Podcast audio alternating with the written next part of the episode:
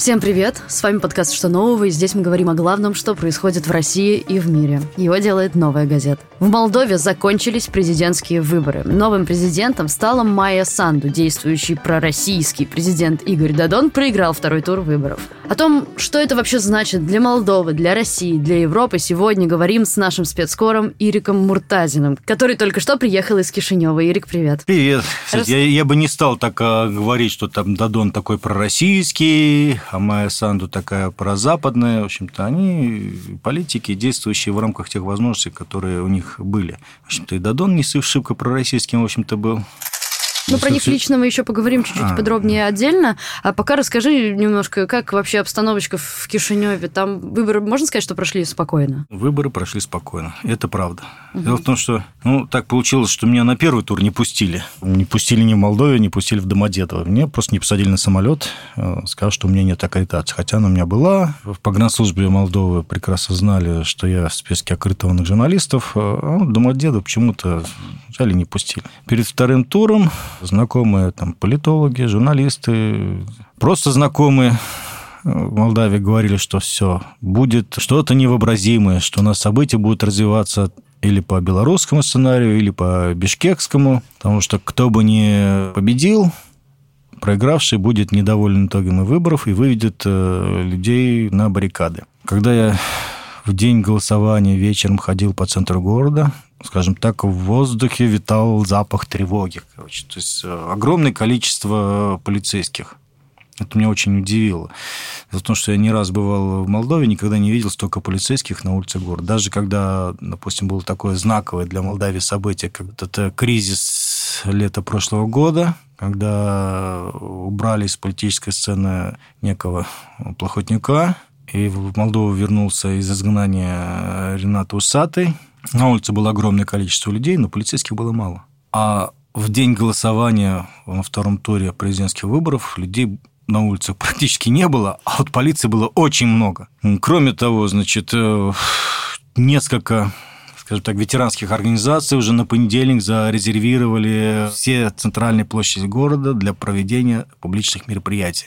Но когда где-то около часа ночи все закончилось. И где-то во втором часу ночи я возвращался в гостиницу. Я сильно удивился. Вообще в городе была пустота. То есть полиция, силовики просто исчезли. Я думаю, что главная причина, почему свернули свою службу полицейские, почему в понедельник никто не вышел протестовать, потому что Дадон, что называется, проиграл нокаутом. То есть такого разрыва в голосах никто не ждал. То есть было бы условно 51 на 49 в пользу Майи Санду, однозначно в понедельник бы в Кишиневе начали строить баррикады. Если бы в пользу Дадона была такая цифра, тогда бы уже сторонники Санду начали бы строить баррикады, и действительно события могли пойти по белорусскому или киргизскому сценарию. Угу. Но ничего этого не произошло. Дадон проиграл сокрушительно, что, думаю, там было для него тоже неожиданностью. Но самое интересное, что он проиграл ведь и в Молдове в самой Молдове, если взять голоса только э, граждан Молдавии, живущих на территории Молдавии, то даже при этом раскладе он проиграл. Хотя первоначально говорили, что Санду там победу в первом туре обеспечили мигранты, угу. люди, живущие за пределами Молдовы. Угу. В Европе, в России. А здесь он проиграл даже по голосам э, чисто молдавским. То есть и это стало ясно уже даже до полуночи угу. дня голосования. Но до полуночи расклад был такой, там где-то 51 на 49. Угу. Дальше где-то после полуночи начали подсчитывать протоколы, которые прибыли из России, из Германии, из Испании, из Румынии. И тут разрыв начал стремительно увеличиваться. То есть в Европе основная масса избирателей, конечно, проголосовала за Майю Санду. А что касается такого небольшого разрыва внутри Молдовы, можно ли сказать, что в молдавском обществе какой-то раскол, например? Ну, наверное, он есть. Притом этот раскол, он, будем так говорить, он и посредством массовой информации, в общественных настроениях. То есть есть же как бы уже признано, есть два вектора развития. Два сценария будущего Молдовы. Один сценарий – это интеграция в Европейский Союз. Второй сценарий – это сближение с Россией и так идти в фарватере России.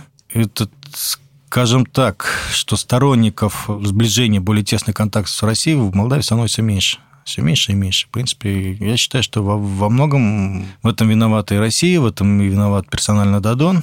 И самая главная ошибка Дадона была в том, что после первого тура какие-то политтехнологи, ну, поговорить, что это российские, написали ему речь, когда он вышел и сказал, что победу Санду обеспечил параллельный электорат. То есть э, молдаван, живущих за пределами Молдавии, он назвал параллельным электоратом. И это буквально ну, взорвало общество, потому что у тех порядка там 300-400 тысяч молдаван, живущих в Европе, у тех молдаван, которые живут в России, тоже порядка 300 тысяч. У них есть э, родственники, друзья, знакомые, близкие, которые живут в Молдове, которым там регулярно присылают деньги. Они поняли, что их тоже вывели в параллельный электорат. И вот, вот это, я думаю, как раз предопределило судьбу выборов, что Майя Санду победила даже в самой Молдове.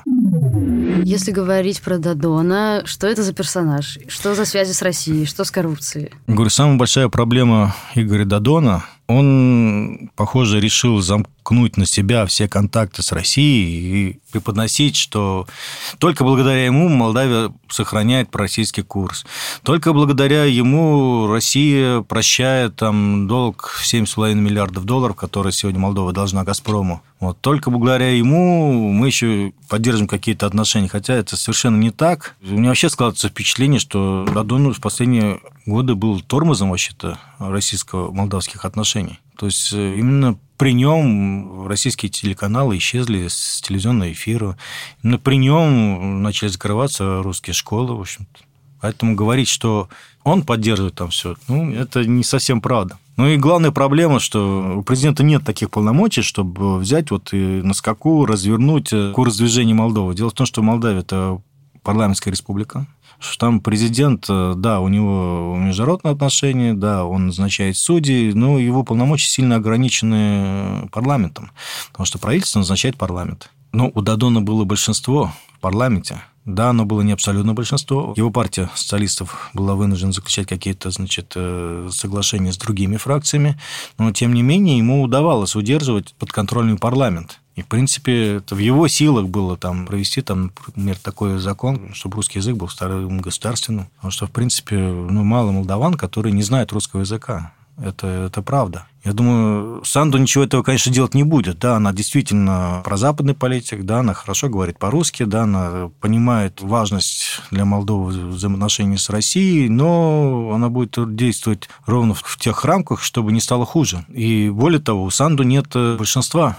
парламенте. И придется договариваться с тем же Дадоном, другими партиями.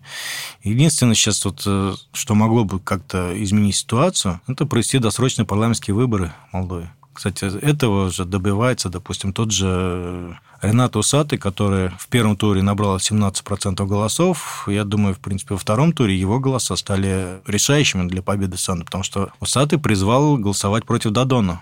Кстати, он не призывал голосовать за Санду, но он призывал голосовать против Дадона, и многие избиратели, даже вот в городе Бельце, где он работает мэром, где он был выбран мэром, там 60% избирателей проголосовали за Дадона, и за Майю только 40. Так что это, в общем-то, такой русскоязычный город. Можно про Санду чуть-чуть поподробнее?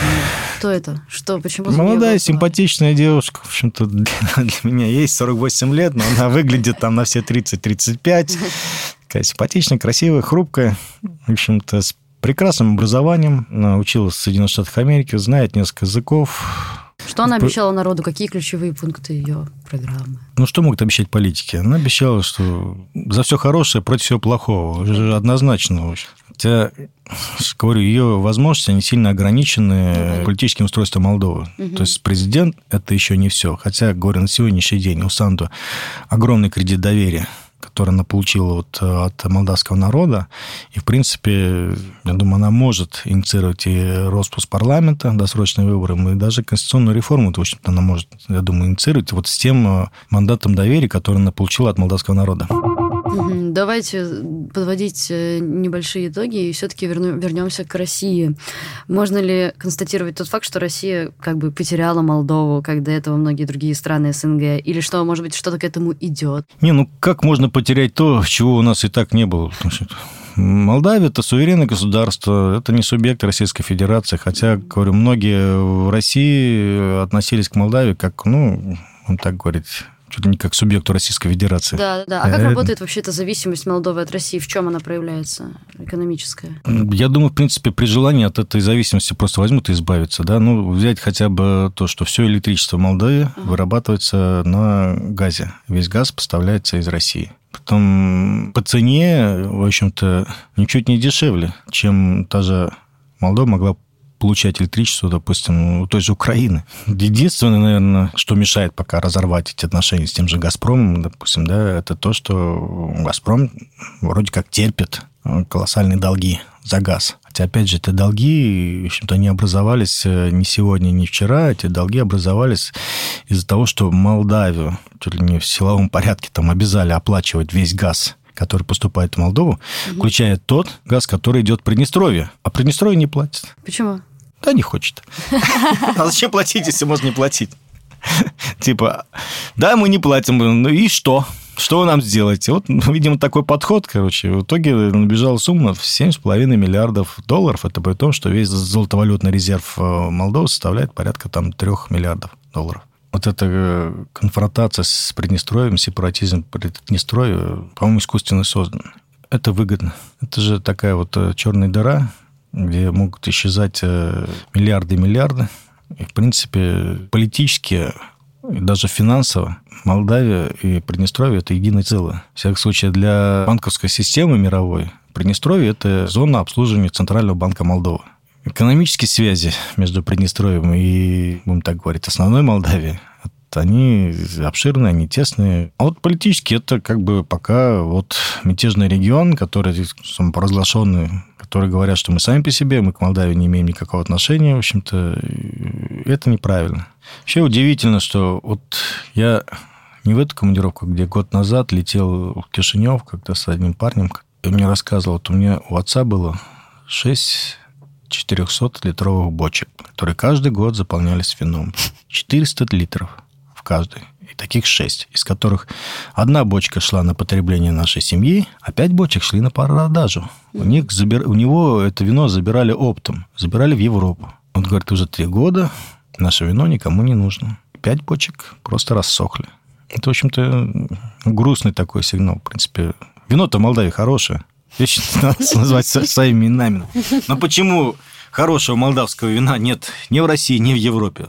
Это вопрос. это вопрос. Потому что то вино, которое продается под брендом там молдавское вино, ага. даже в лучших магазинах Москвы, это дерьмо, а не вино. Ирик, спасибо огромное за такой интересный разговор. С вами был подкаст «Что нового» и я его ведущая, Надежда Юрова.